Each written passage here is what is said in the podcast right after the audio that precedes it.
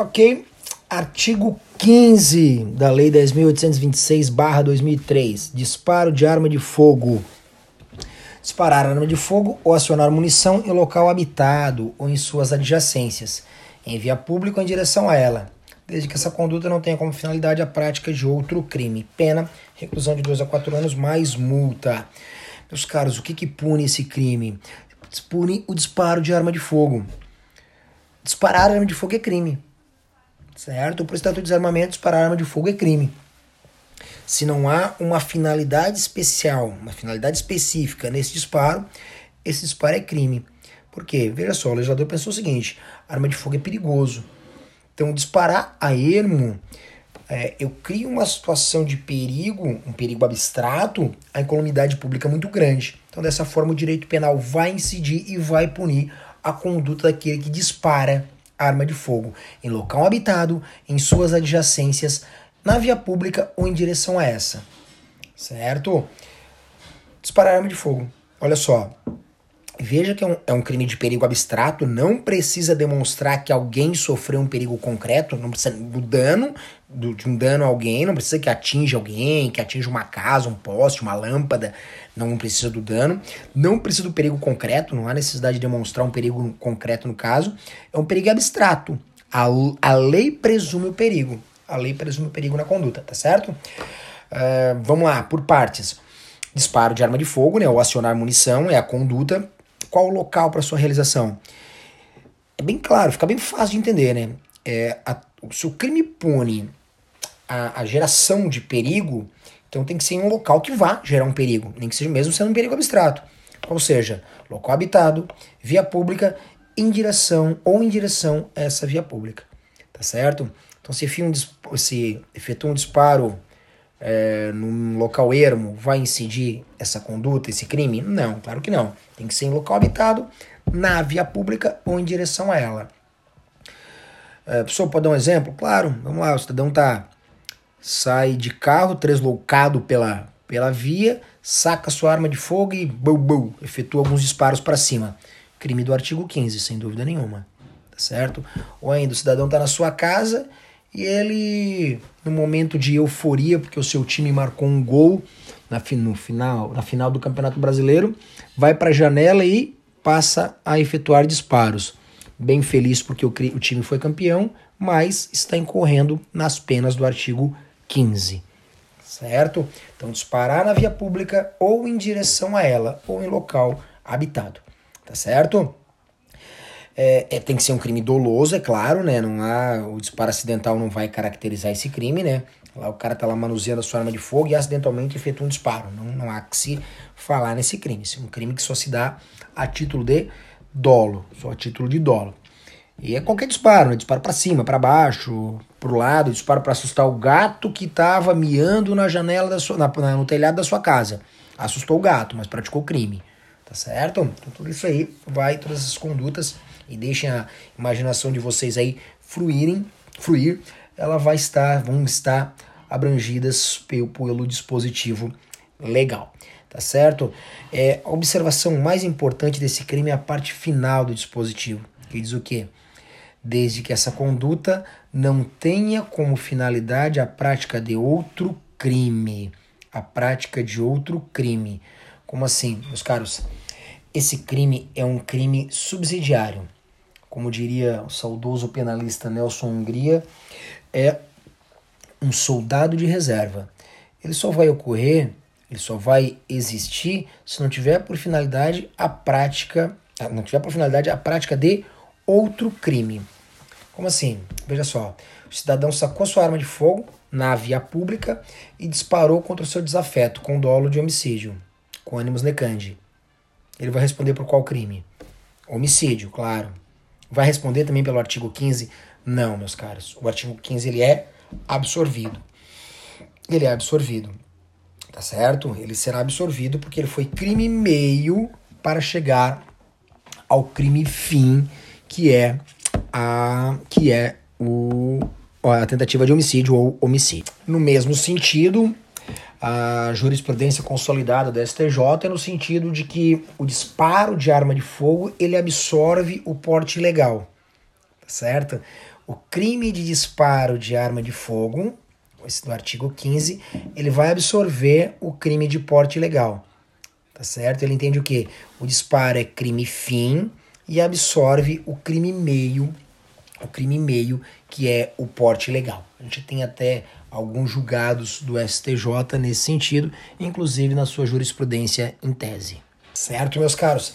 Falando nessa, nessa questão de absorção, é, também é pacífico no, nos tribunais superiores, STF, STJ, no sentido de que o crime fim absorve tanto o disparo de arma de fogo como o porte ilegal, tá certo?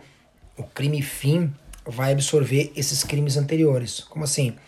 O cidadão ele saca uma arma de fogo que ele não tem o porte dela, certo? E efetua um disparo contra o seu desafeto com ânimos necande, com o dolo de matá-lo, com o dolo de homicídio, e efetivamente o faz. Vai responder por quais crimes? Veja que a gente aparenta que ter homicídio, disparo de arma de via pública e porte ilegal de arma de fogo, certo? Certo. É, qual é o entendimento dos tribunais superiores? É, o homicídio, que é o crime fim, absorve esses crimes anteriores, tá certo? O homicídio vai absorver o disparo de arma de fogo e bem como o porte legal de arma de fogo, tá certo? Vai responder apenas pelo pelo crime fim que foi o crime de homicídio nesse meu exemplo. No mesmo sentido, a gente pode falar no crime de roubo, certo?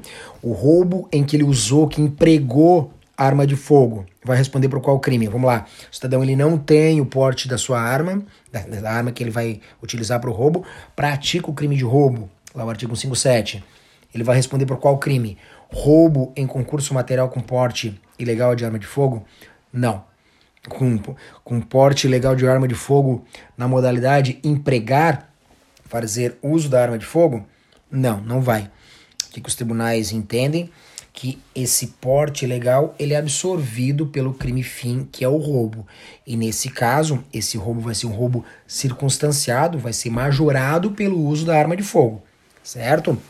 Só que esse, esse roubo vai ser majorado pela, pelo uso da arma de fogo, independentemente se ele tivesse ou não tivesse o porte de arma, certo? Então vou ter lá roubo com emprego de arma de fogo, vai ter um roubo com a pena majorada, ok? Mas não vai responder pelo crime de porte ilegal de arma de fogo, é, tendo em vista que esse é absorvido pelo crime fim. Essa é a jurisprudência pacífica aí dos tribunais superiores. Para fechar esse episódio, faço uma pergunta para os senhores e para dar um minutinho de pausa e responder. Vamos lá, nesse crime aqui do artigo 15, disparo de arma de fogo em via pública, se porventura quem efetua o disparo ele tem o porte de arma, ele vai responder por esse crime? Vamos melhorar mais ainda. Um, um servidor público que, utiliza, que tem um porte funcional, um policial militar, um policial que tem a, o, a arma de fogo e ele efetua um disparo de dentro da sua viatura, certo? Está lá transitando a sua viatura e por qualquer motivo, lá, ali, o seu time está ouvindo o jogo pelo rádio da viatura e o seu time fez um gol, ele saca da sua arma e boa, efetua um disparo para cima para comemorar o gol do seu time. Ele tem porte de arma, né? Claro, esse porte inclusive é um porte é um porte funcional. Ele vai responder pelo crime do artigo 15?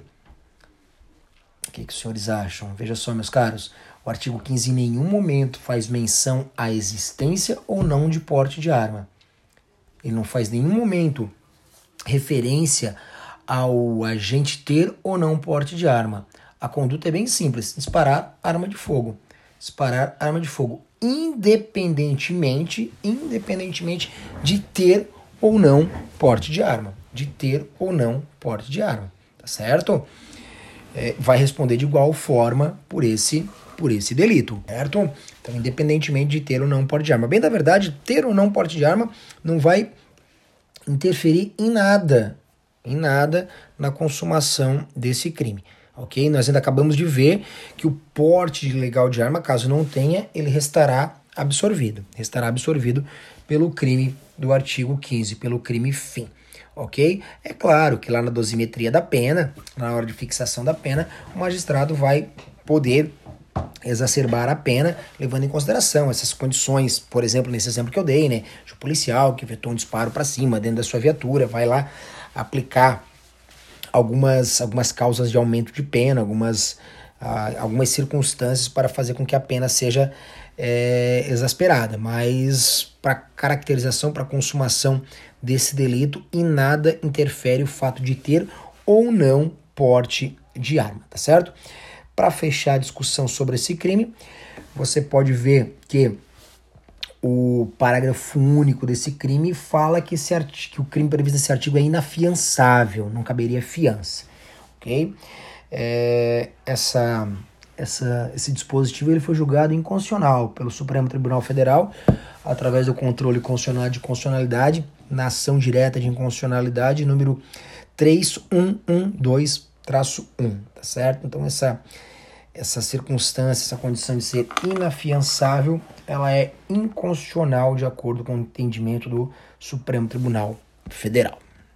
Ok, meus caros, dito isso, encerro mais esse, mais esse episódio.